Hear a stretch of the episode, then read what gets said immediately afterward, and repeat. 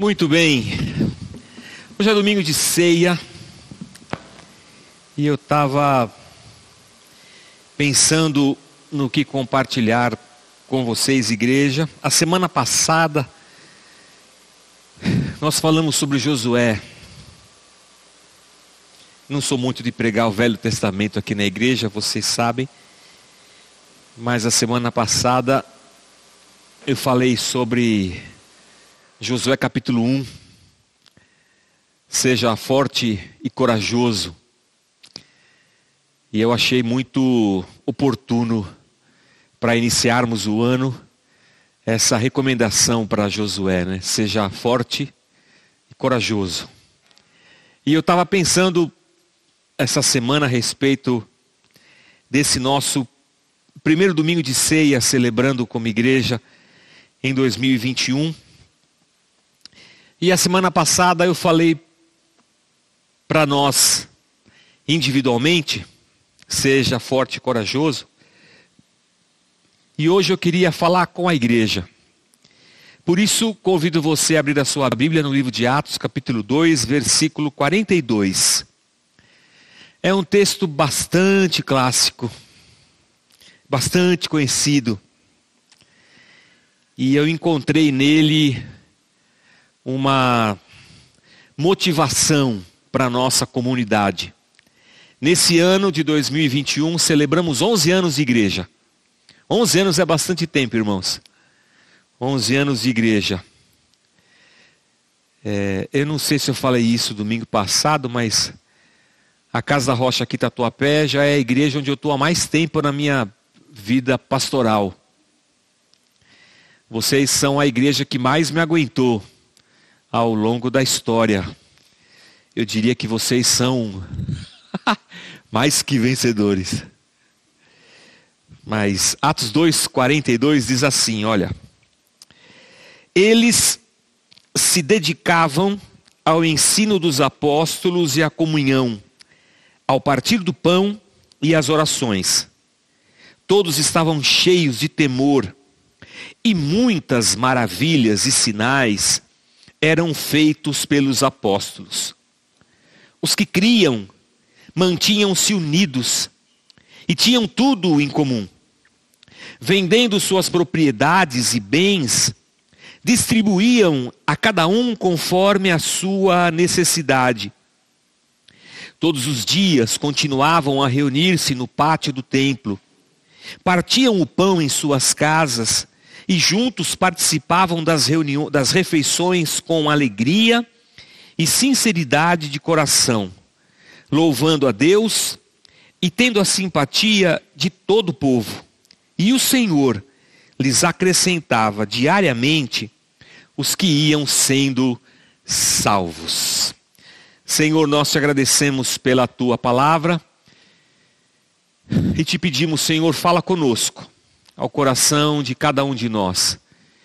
Estamos iniciando mais um ano como igreja, como comunidade do reino de Cristo, teu Filho, e confiamos, Senhor, em Ti. Que o Senhor nos dê graça a cada dia, que o Senhor nos acrescente a cada dia aqueles a quem o Senhor quer salvar. Que o Senhor nos abençoe na nossa jornada como igreja, para acolhermos, ó Deus, aqueles a quem o Senhor tem chamado. Que sejamos uma comunidade viva, vibrante, onde o Teu Espírito Santo tenha liberdade, Senhor, e que as pessoas ao nosso redor vejam a Tua luz. Que as pessoas que tiverem contato conosco, Senhor, sejam salgadas pela vida. Recebam a tua graça, que percebam em nós a tua presença e o teu amor, Senhor. É o que oramos e pedimos em nome de Jesus. Amém. Amém. A semana passada eu falei especificamente para cada um de nós pessoalmente. E aí eu fiquei pensando na comunidade na igreja do primeiro século. Eu, eu cresci no Evangelho ouvindo que essa era a igreja primitiva. Mas é que quando a gente fala igreja primitiva, vem aquela ideia de. de um homem primata, né? De um, dos Flintstones, da idade da pedra, qualquer coisa assim, né? Mas é a comunidade do primeiro século, a comunidade da ressurreição. E essa comunidade, a gente está aí no livro de Atos, no capítulo 2. É, haviam se passado 50 dias depois da, da morte da ressurreição do Senhor. E aí acontece a descida do Espírito Santo. E essa igreja que havia passado pelo baque da morte, e mas que havia sido visitada pelo poder da ressurreição de Cristo, agora estava recebendo a presença de Deus, o Espírito Santo sobre eles. E eu fiquei pensando que 2020 foi um ano de sepultamento. 2020 foi um ano difícil, irmãos. Falando em comunidade, como igreja, foi um ano difícil para as igrejas. Foi um ano difícil para os comércios, para fábricas, para famílias. Foi um ano de, de muitas mortes, não só físicas, de pessoas amadas que, que perdemos, mas foi um ano da morte da esperança, dos projetos, da falência de empresas, de comércios, de famílias que se destruíram. Foi um ano difícil. Mas quando eu pensei em Atos capítulo 2, especificamente esse texto, que fala sobre, a, sobre essa igreja, essa, essa comunidade, eu fiquei pensando muito na gente aqui, na Casa da Rocha, Tatuapé, em como devemos ser, tendo em vista o ano difícil que tivemos em 2021, mas sabedores que o espírito de ressurreição e vida do Senhor está sobre nós. Sabedores também de que o mesmo espírito que desceu lá no Pentecoste é o espírito que está sobre nós hoje. Assim como aquela igreja e aqueles discípulos foram abalados pela morte do Senhor, mas encontraram na ressurreição e no Espírito Santo a motivação para a missão e para a vocação, fiquei pensando em nós, abalados por um ano difícil, mas visitados pelo Espírito Santo do Senhor, cheios do Espírito de ressurreição e vida de Jesus sobre nós, que também encontremos o nosso caminho vocacional, encontremos sentido e razão para avançarmos na direção das coisas que o Senhor tem proposto para nós. E que Deus nos dê graça nesse ano de 2021 e o Senhor nos abençoe. Então eu queria passear com você por esse texto. Rapidamente a gente vai passar para a ceia daqui a pouco. Mas pensar que essa igreja era uma igreja que se dedicava. Acima de tudo, era uma igreja que se dedicava.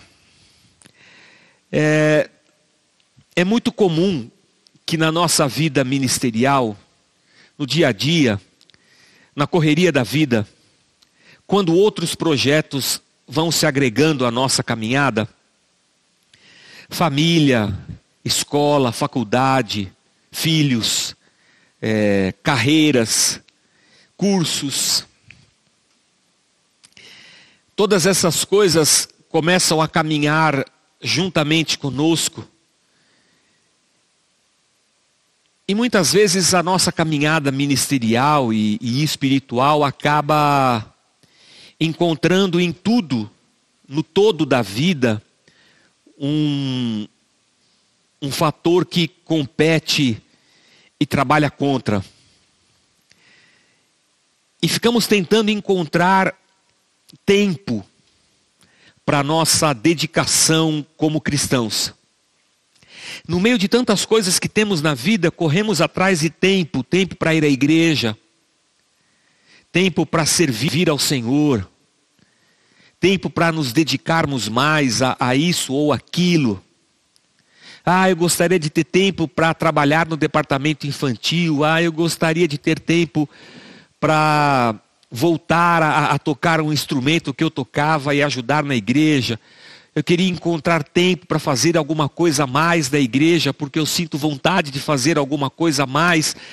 E aí ficamos tentando encontrar na correria da nossa vida a ocasião para encaixar a nossa vocação, nosso, nosso desejo. E pensando, fazendo esse paralelo entre a morte de Jesus e essa igreja pós-ressurreição e pós-Espírito Santo, e pensando nas, no ano de 2021, para nós como mundo, como globo terrestre, mas olhando para a gente hoje e pensando em tudo que nós temos pela frente da nossa vida, eu busco inspiração nessa igreja, porque era uma igreja que acima de tudo se dedicava. E aqui eu penso, irmãos, que é um passo além, sabe? que é uma, uma força interior, eu acho que é a força da semana passada, onde vários se juntam e falam: vamos, gente. E juntos se dedicam a, a, um, a um bem maior. E juntos se empenham. Então eu penso em nós como uma comunidade onde juntos nos fortalecemos. Um empurra, o outro puxa. Um morde, o outro assopra. Mas penso que nós precisamos ser, nesse ano de 2021, uma comunidade que se dedica à sua vocação, à missão de Deus. E engajados como comunidade na missão de Deus, levemos o reino do Senhor por onde quer que, que formos como igreja. Então penso na gente como essa comunidade que escolhe como é, o seu modo de vida, o seu ethos, ser uma comunidade disposta a se dedicar. Sempre mais. Um pouco mais. Um pouco mais. Eu brinco com o Alessandro aqui da igreja, o guitarrista. E guitarrista é um, é um, é um ser esquisito. Baixista também é, são seres esquisitos. É, baterista também. Eu não vou me colocar fora dessa, me incluir fora dessa. Mas não adianta o guitarrista já ter uma guitarra, ele quer comprar outra. Aí ele compra um pedal, quer comprar mais um. Aí ele quer comprar outro, quer comprar outro. E fica assim a pergunta de quantas guitarras um guitarrista precisa para ser feliz. Já que ele está sempre comprando mais uma, e se você perguntar para um, um guitarrista, o meu filho, de quantas guitarras você precisa para ser feliz, ele vai dizer, só mais uma. e esse só mais uma é para sempre. Então que a gente seja uma comunidade que esteja sempre disposta na sua dedicação a dar mais um passo. Mas de quanta força vocês vão precisar? Eu acho que é de muita força, mas a gente vai dar mais um passo. E nós vamos continuar nos dedicando. Dedicando a quê? O texto vai dizer ao ensino dos apóstolos. Não era uma igreja dedicada a ensinar, era uma igreja dedicada a aprender. Eu estava comentando com a Cláudia esses dias. É, que quanto mais eu eu estudo, antes eu falava assim, quanto mais eu estudo, menos eu sei, mas não é verdade. Quanto mais a gente estuda, mais a gente sabe. Só que quanto mais eu estudo, mais eu percebo quanta coisa tem ainda para estudar. Então a, a dedicação daquela igreja era a de aprender, sabe? Eu acho que nós cristãos nunca poderemos nos assentar à mesa como quem come uma feijoada daquelas. E aí senta com aquele barrigão e diz: Pronto. A igreja de Jesus Cristo é a igreja que está sempre dedicada a aprender mais de Deus, da Sua palavra a igreja é dedicada a olhar para Jesus Cristo, não só como a figura de um Salvador, mas olhar para a vida de Jesus Cristo e olhar para a maneira como Jesus Cristo tratou as mulheres ao seu redor, os religiosos, os pobres, os marginalizados, os esquecidos. Sermos uma igreja que, ao olhar para as atitudes de Jesus, na vida de Jesus, aprendamos com Ele. E nessa dedicação ao aprendizado, tenhamos a humildade de dizer: Espírito Santo de Deus, estou longe ainda desse ideal que é Jesus Cristo, mas eu quero continuar aprendendo. Que sejamos uma igreja que não descansa em berço esplêndido. Até porque a gente não tem um berço esplêndido para descansar. Mas que sejamos uma igreja dedicada a aprender. E o texto vai dizer para a gente que eles também eram dedicados à comunhão, ao partir o pão. Quando eu era criança pequena lá em Barbacena, eu cresci numa igreja onde o dualismo era muito grande. As coisas do mundo e as coisas de Deus. A música do mundo e a música de Deus. Os amigos do mundo e os amigos de Deus. Os amigos da igreja, dentro dessa perspectiva. Então, naquele tempo em que eu comecei a andar no Evangelho, a gente era quase que catapultado, a gente era arrancado do mundo de uma tal maneira que a gente nem podia mais ter amigos do mundo. Só se a gente fosse arrumar amigo em Marte, porque já do mundo nós não podíamos mais ter. Só podia ter amigo na igreja. E um, um, tempo atrás, numa das nossas classes, alguém falou, comentou isso comigo. É eu preciso buscar mais amigos na igreja. E, e, e essa frase, ela, ela me jogou lá atrás na minha caminhada, com esse dualismo entre o, o, o santo e o profano.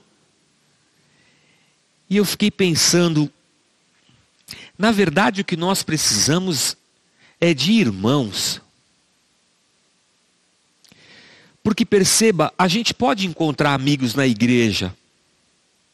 Talvez o Alessandro encontre num outro guitarrista da igreja um ponto em comum que é a guitarra e eles desenvolvam uma amizade por conta disso. Ou por conta do departamento infantil ou qualquer coisa assim, mas essa igreja aqui ela se dedicava a comunhão e a comunhão não em cima de coisas que nós temos em comum, hobbies ou atividades ou qualquer, qualquer coisa assim, mas a comunhão que gira em torno do Cristo ressurreto. O que nos une é Jesus Cristo. E essa união, ela está além de uma amizade. Estamos compartilhando da mesma vida. O mesmo veio de água no deserto nos, nos tira a sede. Então compartilhamos da mesma missão, da mesma vocação. É a comunhão de estarmos juntos por conta do Cristo. Ah, eu posso ter amigos do mundo e amigos da igreja, eu posso ter amigo em qualquer lugar. Mas o que nós desenvolvemos na igreja são laços de, de irmandade, de nos assentarmos à mesa com as nossas diferenças. Eu achei muito bacana ano. Quando foi as eleições? Foi 19, 18 eleições para presidente? 18, né? Foi 18. E a gente tinha uma classe aqui na igreja para discipulado chamada Timóteo. Aliás, era legal tentar voltar essa classe, hein? Achar um. Agora que é tudo pela internet, fica mais fácil, né? Mas uma classe legal, eu achava interessante porque nós tínhamos. A gente estava em época de eleição e na classe tinha o, o, o gente 100% Bolsonaro e gente 100% PT. Eu não sei em que outro lugar essas duas pessoas podem sentar e ter comunhão, senão à mesa do Senhor, partindo o pão e dizendo: Meu irmão, eu te amo. Essa comunhão em Cristo Jesus, ela vai nos unindo, a despeito das nossas diferenças, a despeito das nossas preferências, sejam elas quais forem, estamos unidos em torno daquele que nos deu vida. Por isso que eles tinham comunhão e partiam o pão e, e oravam juntos, e constantemente estavam buscando ao Senhor. E eu me lembro um tempo atrás que o irmão saiu da igreja, se mudou para outra cidade. Vou contar o meu pecado aqui, acho que eu já falei disso uma vez. É, ele mudou de cidade com a, com a, esposa, com os filhos, beleza. E a vida que segue, né, irmãos? Tal. Um dia eu estou na igreja, eis que aparece o irmão, com a mulher e os filhos. E qual não foi a minha surpresa, depois de, já, de ficar um bom tempo sem vê-los, que eu havia esquecido os nomes. Quem é aqui da Casa da Rocha já sabe que para eu guardar nome é a coisa mais difícil do mundo. Mas naquele dia alguma coisa foi mais forte dentro de mim. Eu lembrei o nome do irmão, porque eu não podia esquecer de nenhum, aquele eu lembrava. Mas eu esqueci o nome da esposa e, da, e dos filhos, e eu fiquei tentando puxar da minha cabeça tentando na, nas minhas sinapses neuronais que viesse uma luz lá do fundo, mas não veio. E sabe que coisa que bateu dentro de mim? Bateu uma coisa assim, ô, ô, ô Jorge, você é um miserável. Se você tivesse orado pela família todo dia, nas tuas orações, você não tinha esquecido o nome. E eu falei assim comigo mesmo: Você tem razão, Jorge, eu sou um miserável. Sabe aquela coisa do. Quando tem um anjinho e um. E um demoninho nos desenhos? Então, eu tenho também. Aqui fica um, um Jorge que é, é um santinho. E aqui eu tenho um outro Jorge que é. Não vou dizer que ele é um demoninho, porque não é. Ele é um. Ele, só, ele é, é meio da pá virada assim, né?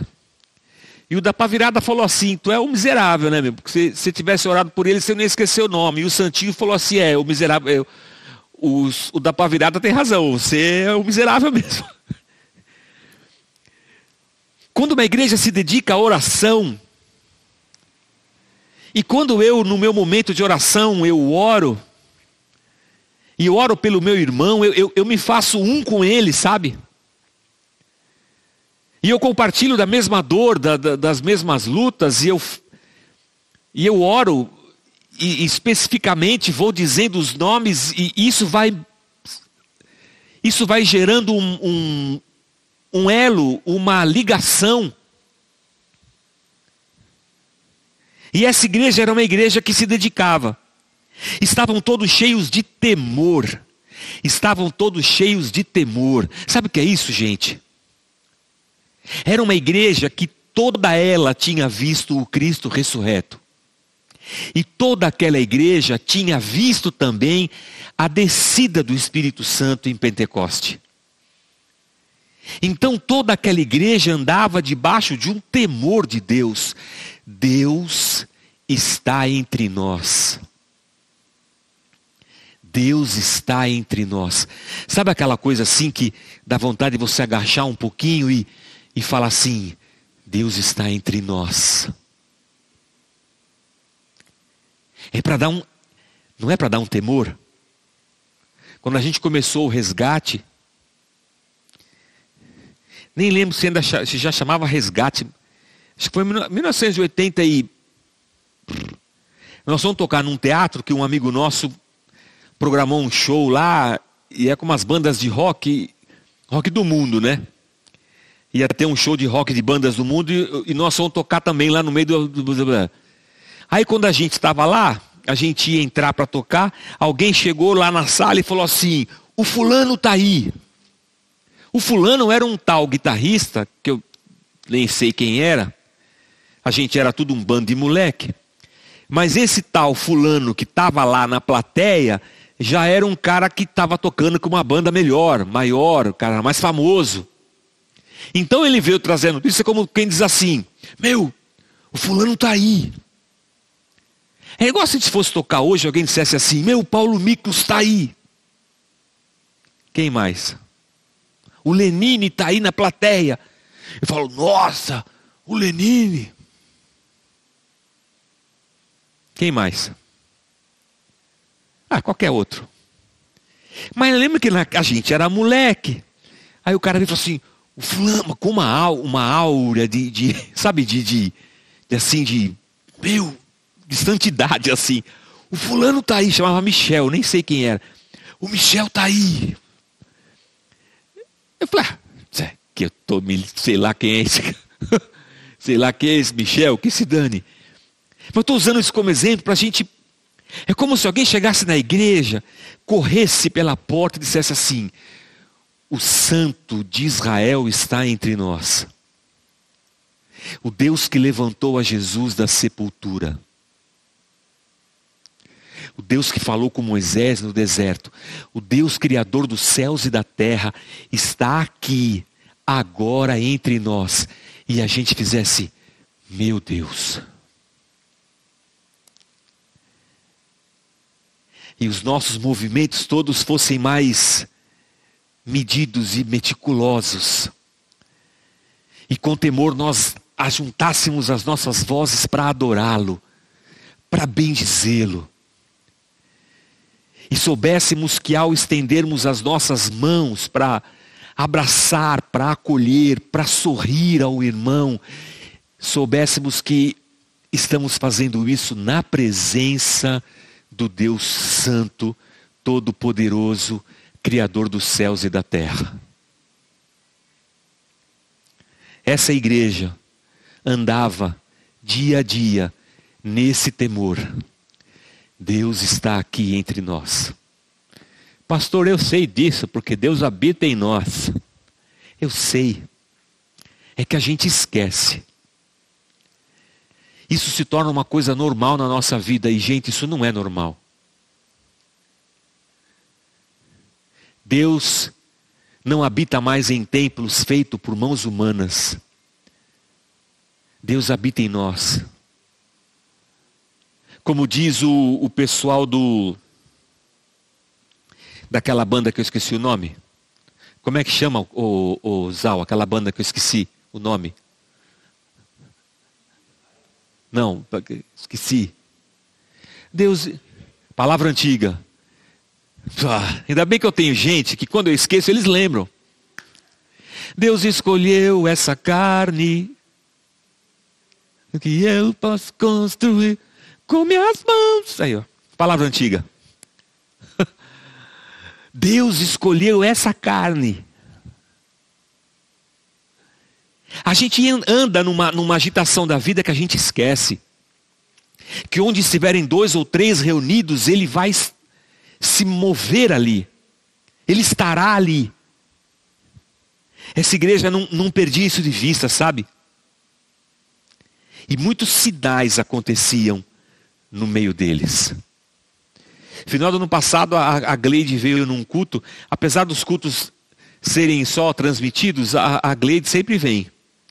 E num, num culto do ano passado, ela veio e falou assim: Pastor, Deus tem me ensinado tanto. Esse ano Deus foi tão misericordioso, eu tive tantas experiências com Deus. E quando eu estava lendo isso aqui, eu, eu, eu me lembrei. Deus tem feito sinais ao nosso redor. Deus tem se movido. Eu acho que qualquer um de nós podemos parar alguns minutos e dizer assim: olha, o ano de 2020 foi difícil, mas eu tenho um punhado de testemunho para falar de como Deus se moveu na minha vida.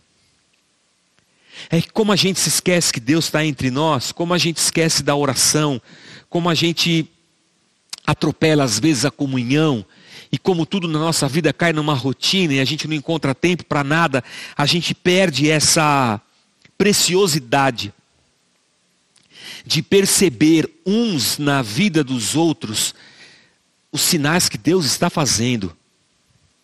E essa comunidade vai andando na graça do Senhor.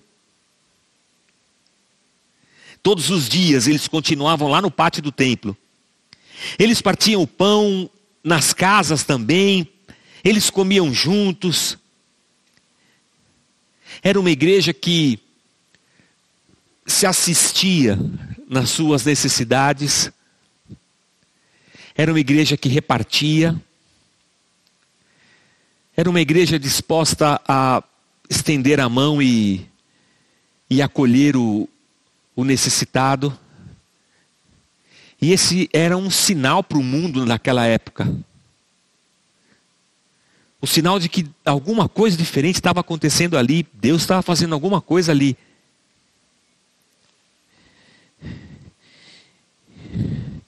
E eu penso que é assim que a gente deve ser hoje. É por isso que o texto fala assim para a gente: e o Senhor lhes acrescentava diariamente os que iam sendo salvos. Porque devia ser algo muito diferente. Era algo muito diferente do que acontecia fora. Não por causa de estereótipos, de cultura ou de qualquer coisa assim. É porque Deus estava ali. Então, a semana passada eu falei sobre Josué, da gente ser forte e corajoso. E agora eu penso, lendo esse texto, em como devemos ser nós, comunidade. Uma igreja dedicada, disposta, uma igreja que ora, que gosta de aprender, uma igreja que escolhe o caminho da comunhão, uma igreja que gosta de estar junto, compartilhando o pão, repartindo. Uma igreja que anda em temor do Senhor, no temor do Senhor. Porque sabe que onde ela estiver, Deus estará. E aonde Deus está, a salvação está, os sinais estão, os milagres de Deus estão. Que seja assim a nossa comunidade em 2021 que Deus, que Deus se mova no meio da gente e que o Senhor nos nos abençoe na nossa jornada. Na noite em que Jesus foi traído, 50 dias antes dessas coisas todas que a gente conversou agora, Jesus se assentou com os discípulos à mesa da ceia. Na verdade, era a mesa da Páscoa, né? E Jesus se assenta com os discípulos e eles vão conversando, celebrando a Páscoa, e, e de repente Jesus pega um pedaço de pão, que devia ser um pão muito parecido com esse aqui, porque eram pães asmos, eram pães sem fermento que eles usavam na celebração da, da ceia. E aí Jesus pega o pão e fala assim: Esse pão é na verdade o meu corpo que será partido por vocês. Não sei se os discípulos estavam entendendo o que Jesus estava dizendo, mas era mesmo isso: que o corpo de Cristo seria repartido naquela cruz. E a vida que foi se esvaindo do seu corpo se encontrou multiplicada na vida de todos depois. Esse é o meu corpo, que é partido por vocês, disse Jesus. A comunidade do reino, a comunidade dos discípulos, é uma comunidade que só existe porque um dia se alimentou do corpo vivo de Jesus Cristo. É por isso que a vida em nós.